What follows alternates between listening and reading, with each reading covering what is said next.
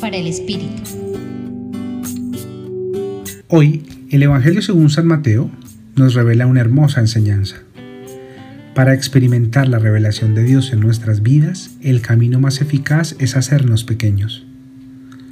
Estando Jesús predicando, dijo, Yo te bendigo, Padre, Señor del cielo y de la tierra, porque has ocultado esas cosas a sabios e inteligentes, y se las has revelado a pequeños.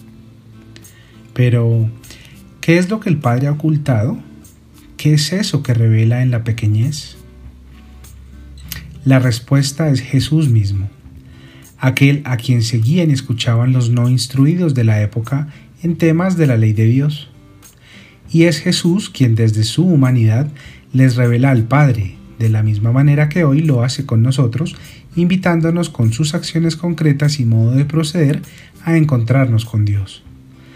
Acoger a Jesús, su palabra y testimonio en nuestro corazón, en diálogo íntimo y sencillo, sin inmensas pretensiones ni deseos de creernos sabiamente instruidos, permitirá que Dios, a su vez, se comunique profundamente con nosotros.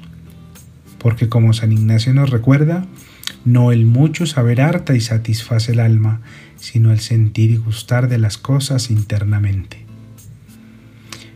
Pregúntate, ¿en tu búsqueda de Dios estás poniendo el acento en tu saber e inteligencia? o te dejas guiar por la sabiduría de Dios. Te acompañó hoy Gustavo Espinel desde el Centro Pastoral de la Pontificia Universidad Javeriana.